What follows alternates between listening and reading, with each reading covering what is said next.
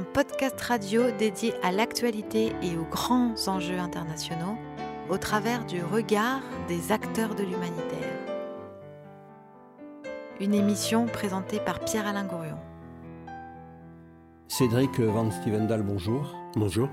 Merci d'être avec euh, nous euh, aujourd'hui euh, à Villeurbanne dans cette émission Human qui a l'ambition depuis trois ou quatre ans eh bien, d'embrasser internationalement les questions de, humanitaires et les questions, de, les questions humanitaires et les questions écologiques. on avait l'habitude de faire des émissions culturelles et politiques. Et puis là, il y a deux ou trois ans, la montée des périls au plan mondial est arrivé. Et on s'est dit qu'il était important de relayer euh, la parole des humanitaires et des écologistes et d'en faire une émission, euh, voilà, à la fois ville-urbanaise, française, européenne et internationale. Et donc le maire que vous êtes, euh, le maire de Villeurbanne, que vous êtes devenu il y a quelques années, c'était quand? Deux ans. La liste que je conduisais a été élue euh, le 28 juin et moi j'ai été élu maire de Villeurbanne le 4 juillet 2020. Voilà, 2020, donc euh, il y a deux ans euh, que cette modification du paysage local s'est produite, en même temps que se produisait au plan de Lyon un changement également.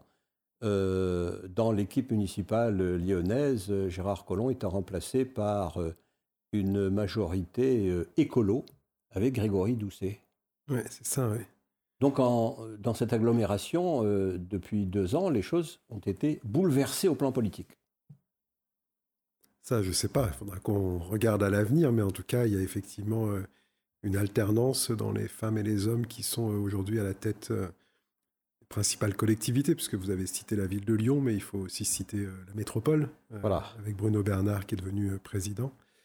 Et avec Grégory, ça fait longtemps qu'on se connaît, avec le maire de Lyon. Euh.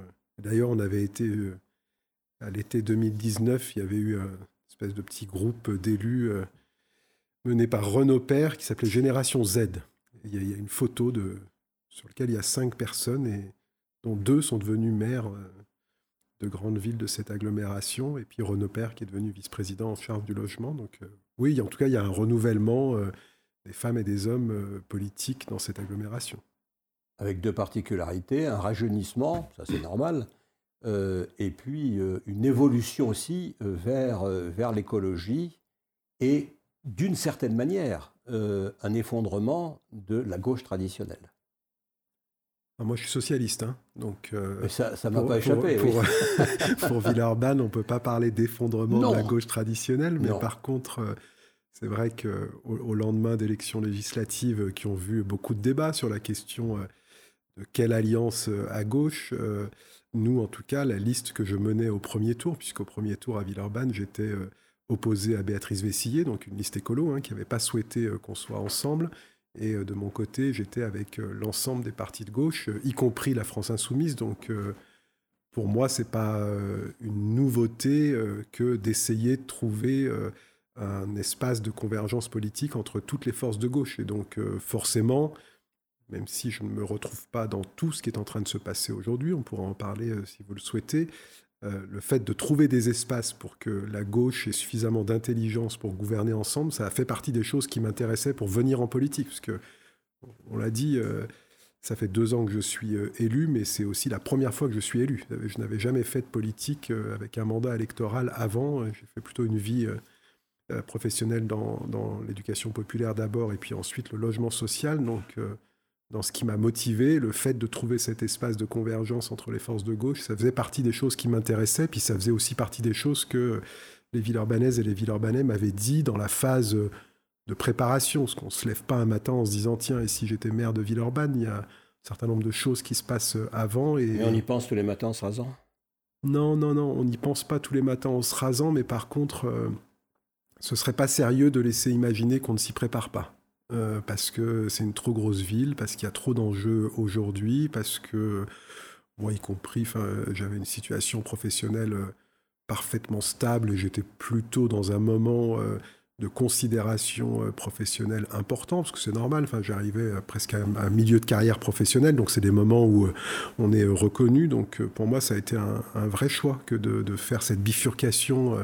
voilà, donc on n'y pense pas tous les matins en se rasant, en tout cas moi non, mais par contre on s'y prépare très sérieusement. Voilà. Alors, euh, c'est une petite introduction politique simplement pour vous situer comme maire de Villeurbanne euh, et comme euh, représentant de la culture en tant que, vice-président à la métropole de Lyon. mais on pourrait peut-être faire un petit flashback et puis profiter de cette heure que nous avons ensemble. Et merci encore de, m'accorder ce temps parce que je sais qu'un édile comme vous est très pris, il a un agenda chargé. Euh, et donc de prendre ce temps pour, euh, bah, voilà, pour se poser et pour aller chercher euh, eh bien, les origines de cet engagement, les origines de votre parcours, et aller les chercher eh bien, au plan familial. On Parce que c'est là que ça commence. Bah, remonter au ventre de votre mère, je ne sais pas, par exemple. Ouais, on peut remonter même un peu avant. un peu avant, si vous voulez. Non, mais, au gagneur. Oui, alors au gagneur, je ne le cite pas trop ici parce que c'est le premier et le dernier maire de Lyon qui a voulu annexer Villeurbanne. Donc euh, voilà, j'ai une forme de fierté pour. Mais vous êtes de sa famille. Oui, oui, bien sûr, c'était du côté de ma maman. Euh, oui, on a dû nous faire la blague. Un arrière-grand-oncle. Bon, peu de gens finalement ont fait ce lien-là, donc c'est moi qui l'ai fait en, regardant un peu. Euh, mais bon, voilà, ça c'est un aspect, mais après. Mais votre notice Wikipédia, elle commence par ça. Elle commence par dire il est de la famille de Victor Augagneur. Oui, mais elle dit qui était maire de Lyon en 1900, hein, disons. C'est ça. Ministre euh, non, pas ministre. Non, euh, gouverneur de Madagascar. Après, il a fini gouverneur de Madagascar. Ah, d'accord. après. Après avoir été député et maire de Lyon. Tout à fait. D'accord. Tout à fait. Et, d'ailleurs d'une sensibilité de gauche, ce que n'était pas tout à fait la famille au gagneur. Donc je suis pas sûr que dans la famille, il était le, celui qui était le plus adulé euh, de par ses convictions politiques. Mais bon, ça, c'est. Vous les connaissez encore? Les Augagneurs, oui, bien sûr. Oui. il y en a encore. Vous avez vu comment? Ah, je crois qu'il y a toujours une forme de fierté familiale quand, quand quelqu'un prend des responsabilités. Euh, voilà, bon, moi, ça, je, trouve ça sympa, mais c'est pas, c'est pas, c'est pas mon moteur. Mais il y a plutôt, même si euh, une partie d'entre eux partagent pas forcément toutes mes convictions politiques, il y a quand même euh, la fierté de voir quelqu'un au travail. Voilà. Après, on n'est pas d'accord sur tout, mais voilà. Puis puisque vous avez vu la, notice Wikipédia, il y, a, il y, a, un autre ancêtre entre guillemets. C'est vous qui l'avez faite. Euh, non, parce que vous savez, c'est un exercice euh, comment dire, itératif et, collaboratif. Alors après, on peut demander à ce que les choses soient, soient enlevées, mais moi j'ai davantage insisté sur euh, Pierre Chassé, dit Ludo, c'était son, son, nom de, résistant, qui s'est beaucoup investi dans la résistance et notamment dans, le maquis de l'Ain. Donc ça, c'est sûr que c'est quand même des histoires familiales qui à un moment marquent. Voilà. Et puis après, pour revenir à un passé plus récent oui, je crois que mes parents m'ont transmis quelque chose autour de la question de l'engagement, c'est sûr, c'est sûr. C'était des gens qui étaient euh, engagés là où ils étaient, engagés dans leur euh, métier, engagés dans, la vie euh, de là où ils ont vécu, Lyon d'abord, Grenoble, et puis ensuite Chambéry. Donc, ils faisaient quoi? Écoutez, dans les choses les plus récentes, mon père était directeur d'un foyer de jeunes travailleurs et ma mère était infirmière. Et puis, voilà, après, mon père est parti bosser à, la CAF, euh, la Caisse d'allocation familiale, responsable de l'action sociale pour euh, la Savoie. Euh, et ma mère, qui a élevé cinq enfants, ensuite a repris du travail plutôt sur les questions de famille d'accueil pour des enfants placés par le département. Voilà, donc un, milieu familial quelque part qui n'est pas étranger du tout à celui que vous êtes aujourd'hui. Vous n'êtes pas en opposition avec ce milieu familial, je veux dire, dans votre non, histoire. Je, non, je crois pas. On peut pas dire ça. Euh, on peut pas dire ça. Par contre, c'est pas un milieu très engagé en politique, même si mon père à un moment euh, était assez proche de Louis Besson, euh, maire de Chambéry. je pense qu'il a dû participer. Je ne sais pas de quelle manière, parce que je me rappelle pas très bien. J'étais un peu jeune, mais certainement qu'il voilà, il a dû être associé à des phases de campagne, au moins pour produire un peu, un peu d'idées. voilà, famille de gauche, famille qui a largement fêté 81, euh, ça je m'en rappelle, pourtant j'avais 8 ans. Donc, 81, euh, l'élection de François, Mitterrand, euh, après une traversée du désert de la gauche de quoi De 20 ou 30 ans? Ouais, facile. Hein? Facile. Donc voilà, donc ça c'est ça c'est quand même des choses qui effectivement marquent. voilà, et je crois qu'aujourd'hui il n'y a pas de décalage entre ces valeurs qui m'ont été transmises et puis ce que je fais. Voilà. Voilà, ils sont plutôt inquiets aujourd'hui. Inquiets de quoi? La violence de ce milieu. Hmm. Donc ils regardent ça avec parfois, parfois une forme d'inquiétude quand même. Comment, notre, comment notre garçon va se, va se dépatouiller de ce, de ce, monde, de ce monde violent, de, cette, de, ces, de ces choses trappes euh... Ouais, puis est-ce que, est que je vais être obligé par mimétisme d'adopter un certain nombre de travers de ce milieu-là? Enfin, C'est plutôt ça. Bon, j'ai notamment une, une, maman qui est assez, assez euh, vigilante là-dessus. Donc à celles et ceux qui parfois me disent tu prends la grosse tête et tout ça, je vous inquiétez pas. D'abord j'ai toute ma famille, euh, mes enfants et ma femme qui m'aident pas mal là-dessus. Euh, et, ma mère doit être la première d'entre eux. C'est nécessaire d'avoir euh, dans ses proches familiaux, bien sûr, mais aussi dans ses proches collaborateurs. Ça c'est peut-être plus difficile parce qu'on les rémunère, ils sont là et on est hiérarchiquement supérieurs. c'est important d'avoir une sorte de, de contrepoint qui vous euh, recadre parfois en vous disant euh, regarde d'où tu viens, regarde qui tu es, prends pas la grosse tête Ouais, c'est vital. Mais moi, j'ai toujours plutôt fonctionné comme ça, c'est-à-dire que j'essaye de pas m'entourer des mêmes que moi. Euh, non pas des gens complètement différents non plus, hein, mais en tout cas d'être vigilant là-dessus. voilà. Après, il faut toujours. Si un autre Cédric arrive, vous le virez, quoi. Je le tue même, non. non, non, mais, non, non, mais j'essaye de faire en sorte que, y ait, que mon environnement soit le plus euh, ouais, différent possible, interpellant. Après, c'est pas facile, hein, parce qu'il y, a y, y a plein de jours où on n'a pas envie qu'on nous dise qu'on pourrait faire mieux, qu'on pourrait faire différemment, gna, parce que c'est quand même des fonctions qui sont un peu exigeantes, mais euh, moi, ça fait partie de mes garde-fous. Et puis après, l'autre garde-fou, et je pense que le monde politique... Euh, est beaucoup fragilisé par ça. En fait, moi, j'ai une espèce de chance incroyable, c'est que je n'ai pas tout sacrifié pour arriver là. Euh, hmm. C'est-à-dire qu'il y a eu une espèce d'opportunité, une rencontre avec euh, l'ancien maire Jean-Paul Brett, qui à un moment ouvre ce possible. Mais donc, j'ai pas passé 20 ans à hmm. grenouiller, manipuler pour en être là où je suis. Et, y compris, je n'ai pas sacrifié à ce jour, en tout cas, ni ma vie de famille, ni ma vie amicale. Et ça, pour moi, dans l'équilibre personnel, c'est fondamental. Et, je pense que peut-être que si aujourd'hui la, fonction politique, elle rencontre euh, autant de, difficultés dans l'exercice, dans, le fait de, garder une ligne, il y a certainement des déséquilibres en fait là-dessus. Euh, et moi, j'y tiens particulièrement. Je pense que c'est ce qui m'évite de devenir fou, de continuer à avoir des amis, à essayer de préserver ma famille au maximum. Et voilà, on, devrait, on devrait faire en sorte que la politique, ça puisse euh, continuer à s'exercer avec cet équilibre. Euh, voilà, alors parfois ça suppose de ne pas répondre à une invitation, de dire bah non, là je suis en famille euh, et c'est pas négociable. Euh, voilà. Et on n'est pas habitué à ça. Enfin, en tout cas, y compris l'opinion publique, elle, a presque dans l'envie de dire bah, vous avez été élu, maintenant faites le boulot. Quoi. Enfin, ben, voilà. Donc ça, ça fait partie des, des tensions qu'il faut parfois gérer. Mais, mais je crois que c'est une des conditions pour pas si vous me permettez l'expression, virer con ou fou euh, dans ces mhm. milieux où ça va très très vite. Voilà. Mhm. Quelles sont les, critiques euh, auxquelles vous seriez le plus euh, sensible Je crois que ce qui, ce qui blesse le plus, c'est quand c'est quand il n'y a pas de véracité dans les attaques. Enfin, moi, qu'on me dise aujourd'hui euh, sur les questions, par exemple, d'insécurité, c'est pas encore assez, euh, euh, voilà, par exemple, ou pourquoi vous faites tel choix. Enfin, tant qu'on est sur un débat honnête intellectuellement parlant, je crois qu'il y a peu de choses qui me touchent. voilà. Mais par contre, on est dans, un monde aujourd'hui politique où finalement la vérité a peu d'importance.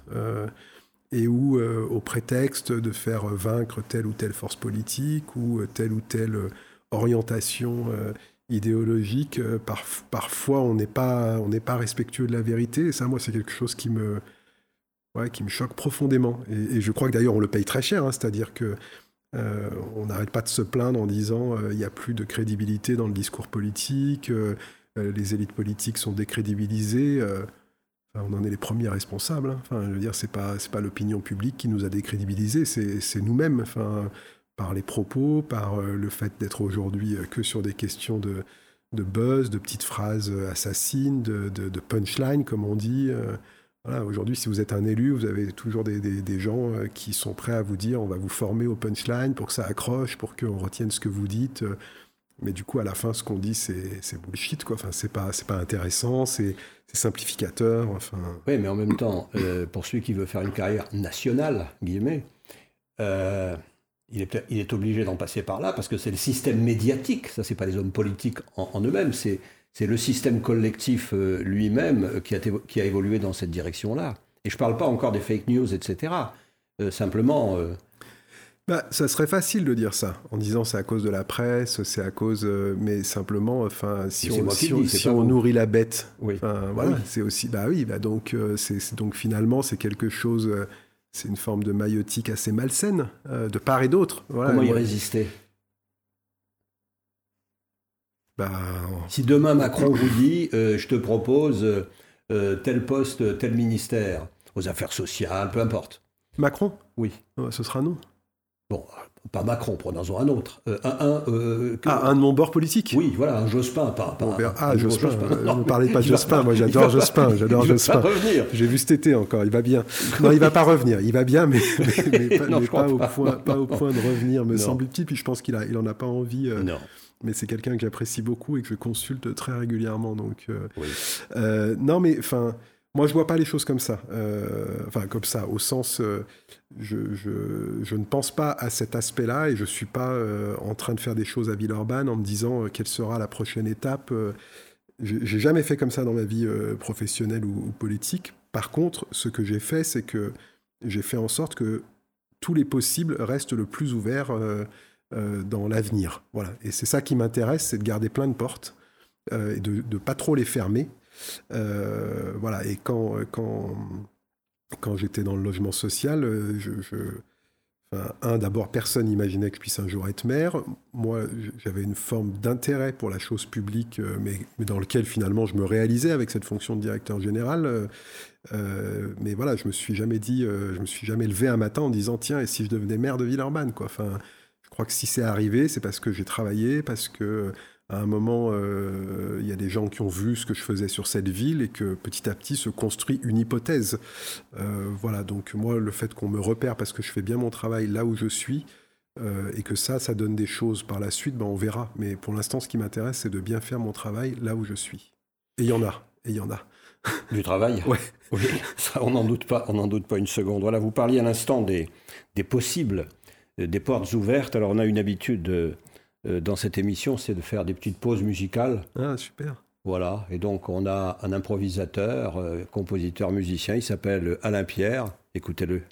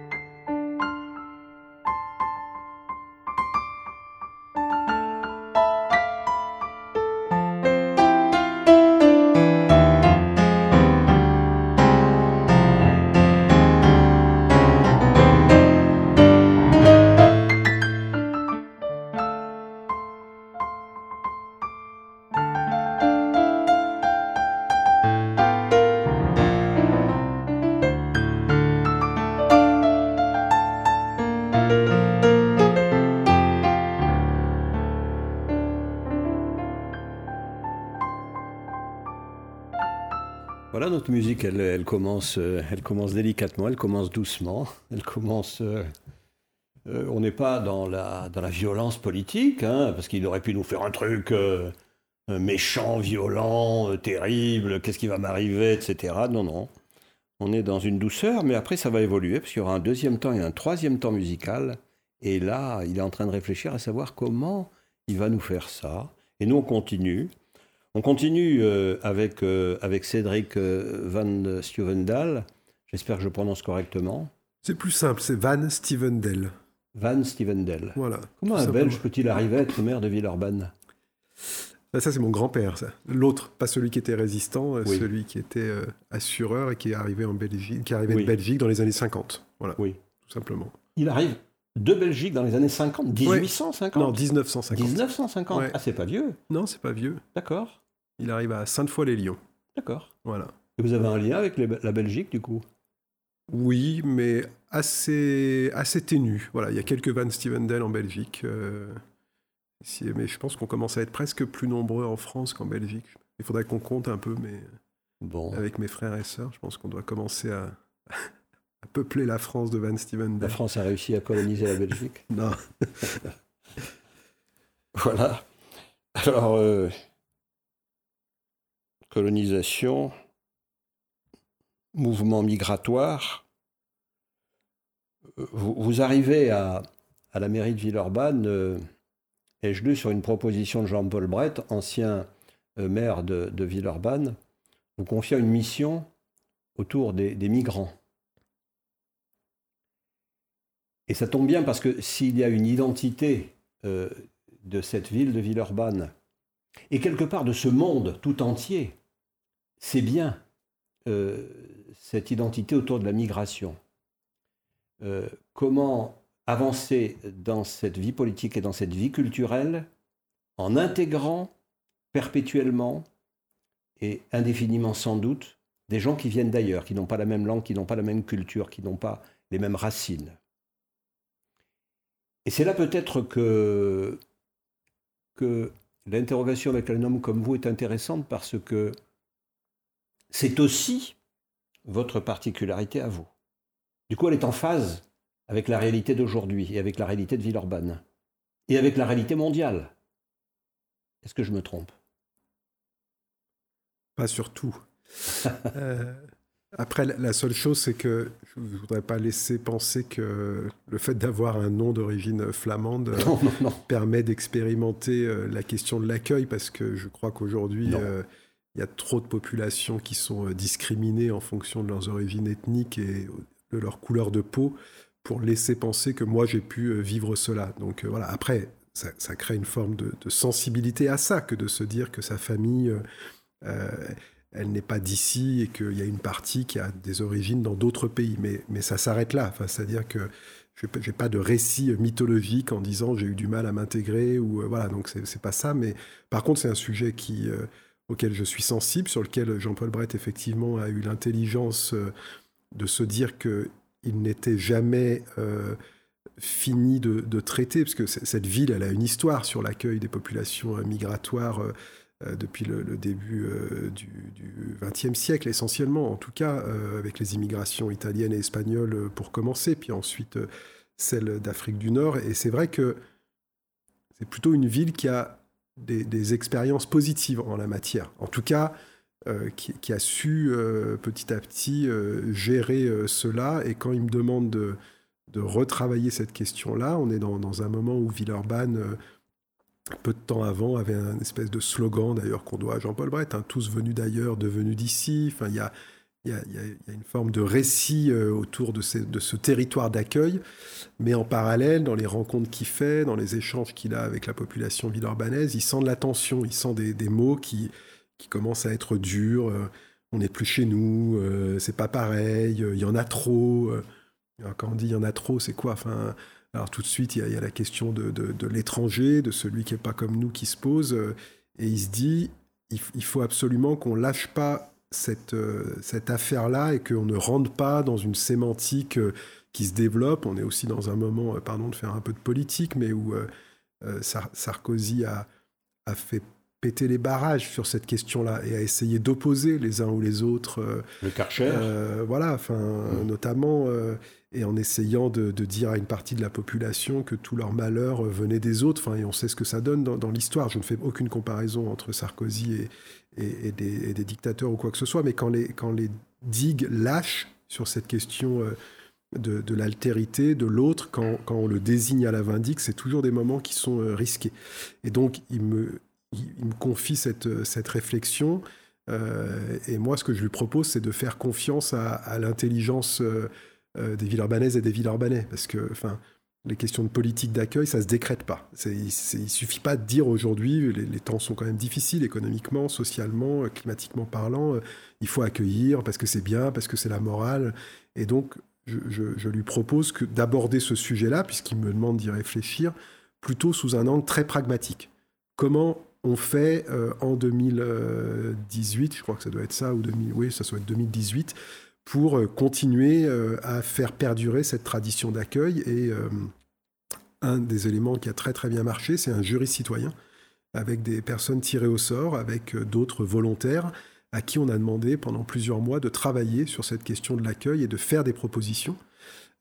C'était une convention citoyenne un peu avant l'heure, mais j'avais eu la précaution de bien vérifier que le maire était d'accord pour mettre en œuvre euh, toutes les propositions qui seraient faites, en tout cas d'avoir un échange avec le jury citoyen et de dire quelles étaient les propositions euh, euh, qu'il retenait.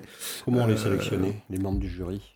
Tirage au sort ou volontariat, et ensuite le volontariat. sur, les, listes électorales, comme le jury de la cour d'assises? Non, sur les listes de la poste, parce que c'était le plus simple, mmh. peu, importe. Mais oui, sur une liste, on a écrit à, je sais pas, plus de 800 personnes.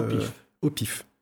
Voilà. Et une fois qu'on a constitué l'échantillon euh, de tirer au sort, les volontaires, eux, venaient. On a choisi les volontaires pour être euh, euh, homogènes dans les quartiers, le genre et l'âge. Voilà. Donc c'est comme ça qu'on a constitué ce, jury. Puis après, ils ont bossé, accompagnés par un acteur que les villes urbanaises et les villes urbanais connaissent bien, qui est le CCO.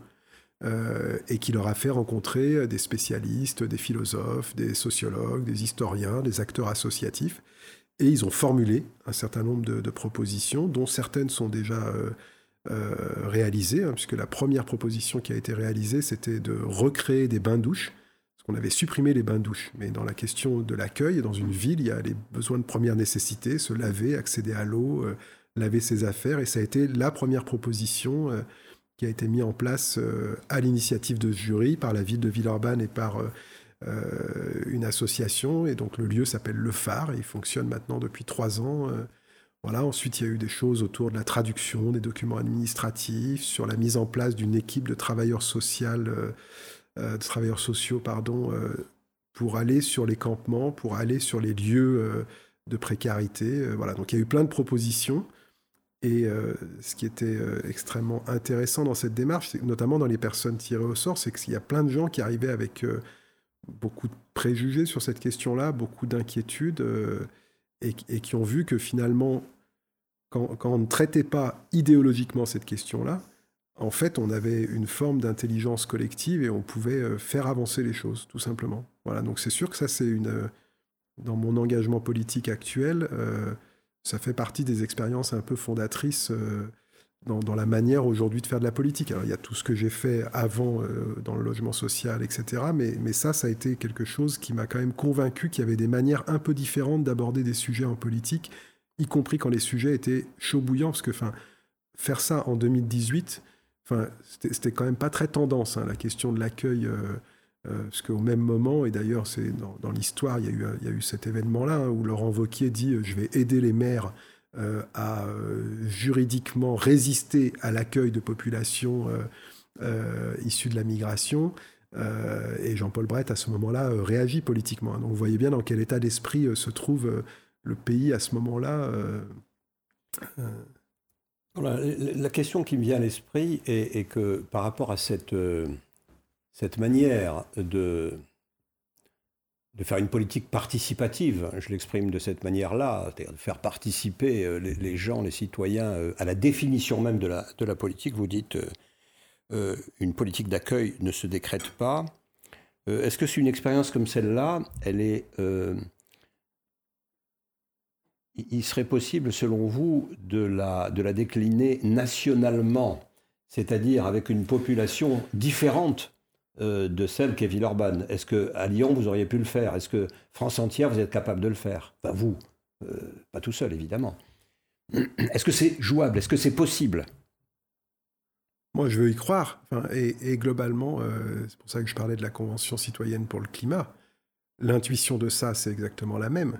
Simplement, il y a tromperie sur le résultat. C'est-à-dire que moi, je, crois qu'aujourd'hui, il, y, a une très très forte volonté d'engagement. On dit que les gens se désintéressent de la vie politique. Oui, ils se désintéressent peut-être de la vie politique, celle qu'on leur présente actuellement, mais par contre, quand vous parlez aux gens du quotidien, de comment il faut changer le quotidien aujourd'hui, il y a plein de gens qui ont envie de faire des choses. Donc, euh, à condition qu'on leur laisse entendre et qu'on leur fasse comprendre que c'est possible de faire changer les choses d'une manière ou d'une autre. Ah bah, il faut des règles du jeu qui sont claires, quoi. Enfin, et quand on dit qu'on demande aux gens de faire des propositions et qu'on va les mettre en œuvre, il faut les mettre en œuvre. Ou alors, il faut dire au départ qu'au jury citoyen, on avait dit, on avait dit, euh, on, on fera une sélection des propositions et le maire expliquera pourquoi il choisit euh, telle euh, solution et pas telle autre, etc. Tout ça, c'est qu'une question de règle du jeu, parce que moi, je suis pas non plus de celles et ceux qui pensent que la démocratie euh, participative va remplacer la démocratie élective. Ça, je pense que c'est une erreur. Hein. Enfin, on a, besoin, on a besoin de démocratie élective. Et aujourd'hui, certes, il y a une assemblée citoyenne qui fait des propositions à Villeurbanne, peut travailler sur des sujets, mais la, décision définitive, elle revient euh, euh, à l'Assemblée élue, qui est le conseil municipal. Et ça, il ne faut pas tromper les gens là-dessus, parce que de toute façon, ils le voient très très vite. Donc euh, oui, je crois qu'au niveau national, on a des capacités de saisir les citoyennes et les citoyens pour faire un certain nombre de propositions et les faire travailler aux côtés d'une Assemblée nationale, de députés qui font des lois et qu'on pourrait très bien un peu plus hybrider, enfin en tout cas mixer euh, de la démocratie euh, élective et de la démocratie euh, participative. Et en tout cas, pour moi, ce n'est pas c'est pas une mode, c'est pas un accessoire. Je, crois profondément à ça, parce que, enfin, par exemple, hein, dans, dans, le jury citoyen, je crois qu'il y a presque trois personnes qui se sont retrouvées ensuite sur la liste électorale que j'ai menée, quoi, parce que j'avais repéré des gens qui avaient envie de s'engager et qui ont passé le pas. D'autres qui ont dit, bah non, moi je reste dans l'associatif, ou moi je vais continuer, je vais, c'est bon, c'était une expérience dans ma vie. Voilà, et si on veut que la classe politique elle se renouvelle, il faut créer des espaces dans lesquels les gens se rendent compte qu'en faisant de la politique, on peut changer les choses. Alors sur le papier, ça sonne super bien. Après, il y a le réel. Ouais. Après, il y a qu'est-ce qu'on peut faire, qu'est-ce qu'on ne peut pas faire. Euh, il y a le financement, il y a les organisations, il y a les résistances politiques. Il y a est-ce que euh, si je vais dans cette direction, euh, je serai réélu, etc., etc le réel, il frappe à la porte aussi. Les difficultés. Oui, mais un, d'abord, je suis, et personne ne me croit, mais c'est pas grave, assez peu préoccupé par la question de ma réélection. Oui. Euh, enfin, voilà, c'est pas du tout. Euh, ça, j'y pense encore moins en me rasant le matin. Euh, je suis venu en politique pour faire des choses. Hmm. J'ai dit ce que j'allais faire, tout est écrit, euh, les gens, ils jugeront sur pièce au bout de six ans. Euh, j'ai fait, j'ai pas fait, euh, j'ai fait correctement, j'ai pas fait correctement. Bon, voilà. Et puis ensuite, ils votent, ils votent pas. Enfin, et ensuite, on verra. Donc, moi, j'ai pas d'inquiétude là-dessus, dans la mesure où j'ai plein d'autres expériences. voilà. Je dis pas que j'ai pas envie, hein, enfin, mais ça, ça, ne me préoccupe pas, ça ne m'inquiète pas. donc ça, c'est un premier élément. Ensuite, le deuxième élément, c'est que euh, la question des moyens, la question de comment on fait, ce sont des questions d'arbitrage. Enfin, je ne dis pas que c'est open bar en matière de finances aujourd'hui, et encore moins là depuis six mois avec la crise énergétique sans précédent euh, qu'on vit, enfin, et qui va nous, par exemple, nous freiner dans notre ambition euh, politique. Mais enfin, les gens, ils pourront comprendre quand même que d'un seul coup, vous avez près de 8 à 9 millions d'euros de dépenses sur lesquelles vous n'avez pas la main, qui vous sont imposées. Donc euh, voilà, on ira voir les gens en disant bah, écoutez. Dans le budget de la ville Ouais, dans le budget de la ville. Sur un budget de quel ordre? 170 millions. Donc on est à quoi? À 1%, un demi-pourcent, oui euh, bah, Enfin non, plutôt, plutôt 7 ou 8, 170 millions, presque 10 millions. ah oui? Oui, non, ouais, 6-7 quoi. Oui, 6-7. Ouais, ouais, donc c'est beaucoup. Pas rien. C'est beaucoup. donc voilà, parce que vous dites sur la question migratoire, est-ce qu'on peut le faire au niveau euh, national Mais Moi, je pense qu'on peut le faire au niveau national et même au niveau européen. Qu'est-ce qui nous empêcherait aujourd'hui d'avoir une politique d'accueil migratoire au niveau européen et d'arrêter d'avoir des pays qui se referment les uns sur les autres en disant pas chez moi, chez les autres voilà, enfin, je pense que là-dessus, par exemple, et pourtant Angela Merkel n'est pas tout à fait de mon bord politique. Enfin, elle a eu une forme de courage extrêmement important quand elle a dit que l'Allemagne était prête à, ouvrir les portes et que alors que nous, on bataillait en disant pas plus de 100 000, euh, il y en a plus d'un million euh, qui ont été accueillis en Allemagne, avec les difficultés qu'on rencontre, avec la spécificité euh, d'une Allemagne qui n'a pas la même démographie que la France. Mais je, dis sur cette question-là... Et pas la même proximité des frontières.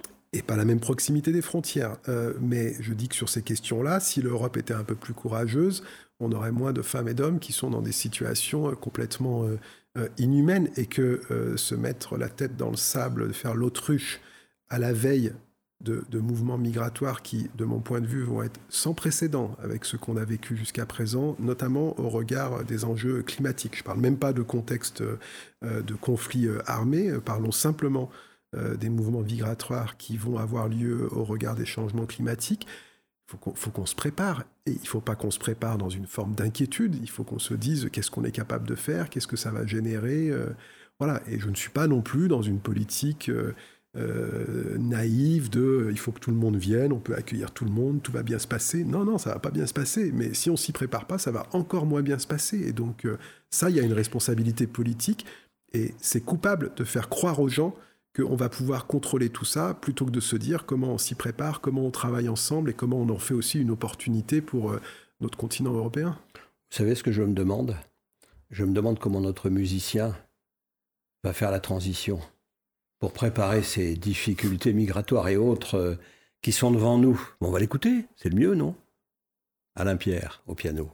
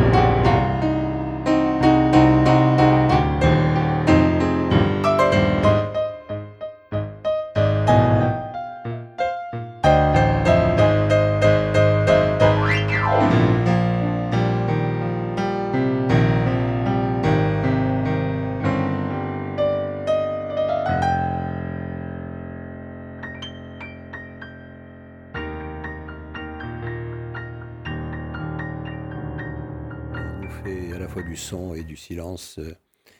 Et dans le silence, parfois, Cédric Van Stuvendal, dans le creux, il y a des, éléments de réflexion, euh, des questions qui nous arrivent.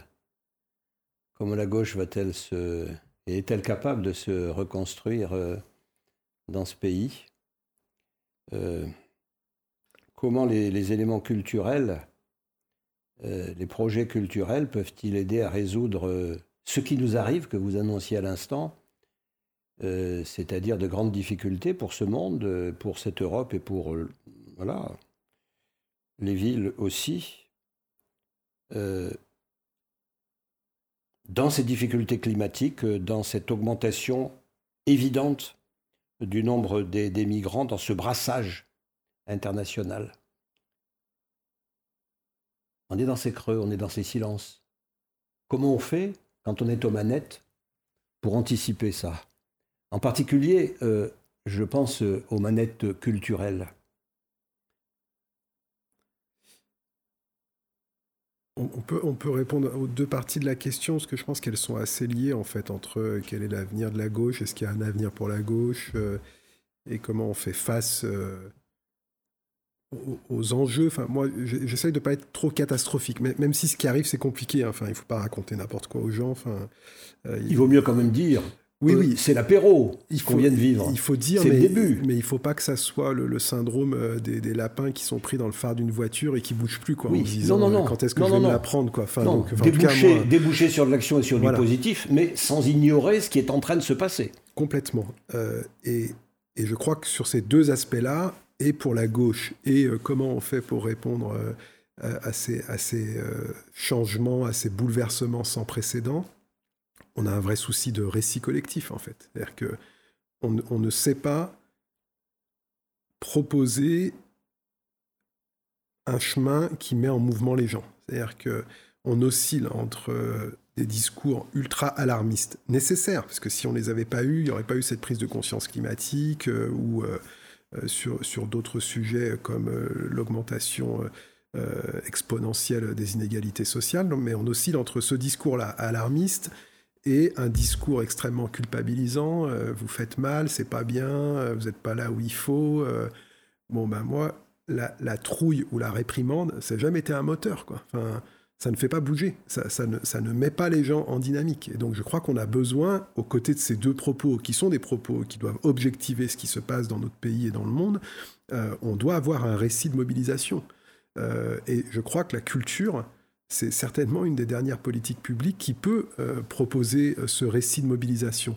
Pas pour raconter une belle histoire euh, enjolivée, mais simplement pour, à travers les émotions artistiques, à travers la création artistique, donner à voir les possibles. Prenons des exemples concrets, et sur la métropole de Lyon, et sur la ville de Villeurbanne. Eh bien, euh, sur euh, la métropole de Lyon, par exemple, mais on le fait aussi sur la ville de Villeurbanne, le fait de se dire qu'il faut que chaque enfant, chaque collégien puisse accéder à la culture, ça fait partie de la construction euh, de, ce récit, parce que le fait que chaque enfant puisse aujourd'hui accéder à cela, à ses émotions, à ses moments de réflexion par la création artistique, ça en fait des citoyens qui sont capables de bouger et, d'évoluer, alors qu'aujourd'hui, les seuls récits qui leur sont livrés sont des récits euh, préfabriqués, euh, diffusés en masse par un certain nombre de plateformes, qui parfois reprennent une forme de ces discours soit angoissants, soit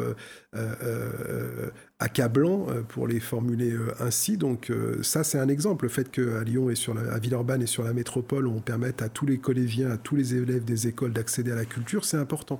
Le fait de mettre de la culture sur l'espace public. Pardonnez-moi, pardonnez de vous interrompre. En quoi est-ce qu'on les, on, les amène à ça plus, plus fort à Villeurbanne et dans la métropole de Lyon qu'ailleurs? Bah, Sur quelle politique concrète? Bon, hélas, c'est un peu, c'est simple. En fait, sur la métropole, on a multiplié par 5 le budget euh, de la culture pour les collèges. Voilà, tout simplement. Donc, il, peut y avoir 5 fois plus de culture dans les collèges. À destination des collèges. À destination des collèges. Et pour la ville de Villeurbanne, euh, on a décidé que d'ici 3 ans, il y aurait un lieu et des personnels dédiés à la culture dans chaque groupe scolaire euh, géré par la ville. donc aujourd'hui, il y en a 18 et on en a 25 à pourvoir. Donc on est déjà aux deux tiers de cet objectif. Et dans ces lieux il y a la possibilité de pratiquer, de recevoir des artistes, il y a des médiatrices et des médiateurs culturels qui peuvent monter des projets artistiques, parce que la, culture, c'est quand même le lieu d'émancipation. Émancipation au sens où euh, on rend libre euh, les gamins dans leur capacité à penser, à se projeter.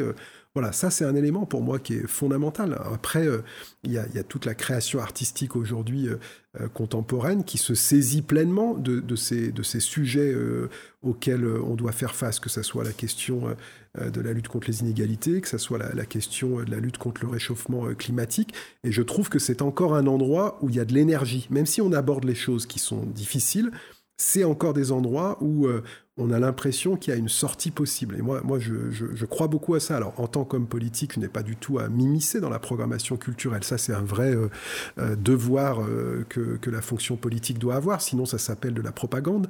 Mais par contre, de favoriser le développement artistique et culturel et le développement de la création et de la diffusion sur un territoire, bah, je crois que ça fait partie de ces choses qui peuvent nous amener à nous mobiliser. Villeurbanne est capitale française de la culture cette année. moi, je crois beaucoup au sentiment de, fierté euh, que, ça, que ça génère, pas la fierté à, la Brassens, euh, être fier d'être né à mon cul, c'est pas ça ce que je veux dire, mais la fierté de se dire, euh, cette ville, elle a de la ressource, elle a de l'énergie, elle a entendu ses enfants dans le cadre du Parlement des collégiens, dire quelles étaient leurs peurs, leurs envies, leurs aspirations. Euh, cette ville, elle, a vu des, acteurs culturels euh, locaux euh, faire des programmations de très très grande qualité. Donc voilà, et cette fierté là, pour moi, c'est aussi un moteur pour la suite. Et pour moi, Capitale française de la culture ne s'arrête pas au 31 décembre 2022. Au contraire, c'est juste le début de quelque chose et ça fait partie de d'un moment qui va enrichir l'histoire de cette ville et qui va lui donner aussi de l'énergie pour faire face à ce qui se passe. C'est-à-dire que si aujourd'hui les villes, elles perdent complètement leur pouvoir d'imaginaire un peu plus désirable. Nicolas Michelin disait, euh, on, inaugurait avant-hier le, premier permis de construire pour les nouveaux gratte-ciel, le, doublement des gratte-ciel. Il disait, il faut faire la ville aimable. Moi, je parle de ville désirable. Aimable et désirable, ça, se parle. Euh, et, bien, ces, imaginaires positifs autour de la ville hélas, ils ont, ils périclité parce qu'on parle de sécurité, de pollution, de tension.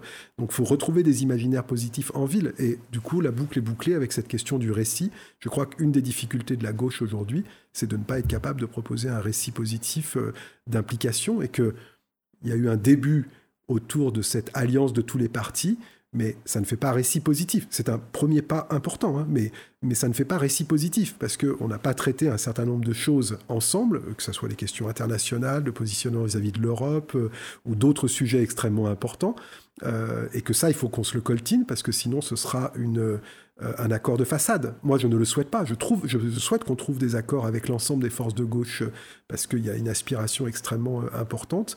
Et donc le travail que la gauche a devant lui, c'est cette construction d'un récit. Mitterrand, il disait changer la vie. Euh, aujourd'hui, concrètement, comment est-ce qu'on change la vie? Moi, je suis pas sûr qu'on soit vraiment capable de proposer quelque chose de, crédible actuellement. On propose plein de choses, mais ça ne fait pas récit, ça ne fait pas euh, projet global pour l'instant. Mitterrand était crédible euh, quand il disait qu'il fallait changer la vie. Il a changé la vie, Mitterrand? Jusqu'en 83. Après, il a été rattrapé par la patrouille de la rigueur budgétaire. Par la patrouille de la réalité. Eh ben, bien sûr. Bien sûr, mais il n'a pas renoncé et il a fait un autre mandat. Et il y a eu un certain nombre d'acquis sociaux euh, que personne ne remet en cause. Et on a eu euh, ensuite de grandes personnalités à gauche qui se sont euh, investies, et vous l'évoquiez, notamment en parlant de, Lionel Jospin, mais ça n'a pas été le seul. Donc je crois que la gauche, elle peut parfaitement renouveler avec... Ces, formes d'utopie et, encore plus à Villeurbanne. Moi, et au passage, il a tué Rocard. Ouais, ça, c'était l'époque, ça. C'était les crocodiles ou les éléphants, c'est ça. C'est euh, bon, bref, euh, voilà. Mais on est dans une ville, par exemple, la Villeurbanne. Enfin, hmm. quand même, il y a maintenant près de 100 ans, euh, le docteur Lazare Goujon hmm. se dit je vais créer un nouveau centre-ville à Villeurbanne. et c'est pas simplement un nouveau centre-ville.